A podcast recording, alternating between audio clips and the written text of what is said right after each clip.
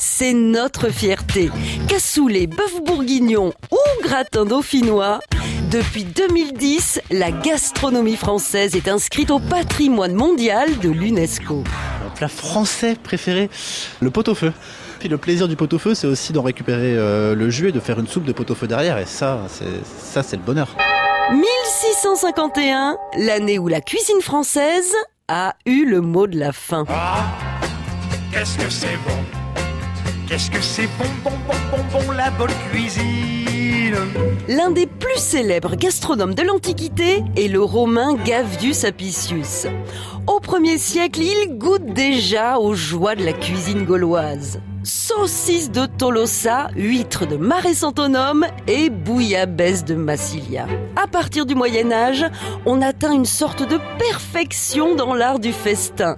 Mais c'est avec Catherine de Médicis que l'horizon culinaire s'élargit.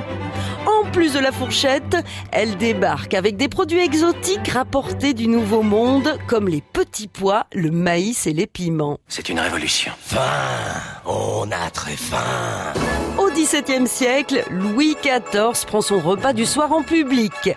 C'est le grand couvert. Un frichti qui comporte jusqu'à une centaine de plats. Pour prouver la supériorité de l'art de vivre à la française, le roi Soleil encourage ses maîtres queux à rédiger des traités culinaires. Le premier, publié en 1651, signé François-Pierre de la Varenne et traduit en Angleterre et en Allemagne, ça y est, la gastronomie française fait saliver l'Europe. Alors n'oubliez pas que notre restaurant est l'ambassadeur de la gastronomie française et que ce soir en servant, vous servirez la France.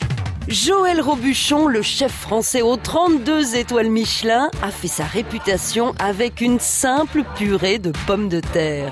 Comme quoi, pour bien manger, pas besoin d'en faire tout un plat. On n'arrête pas le progrès. On voudrait bien manger. À retrouver sur francebleu.fr.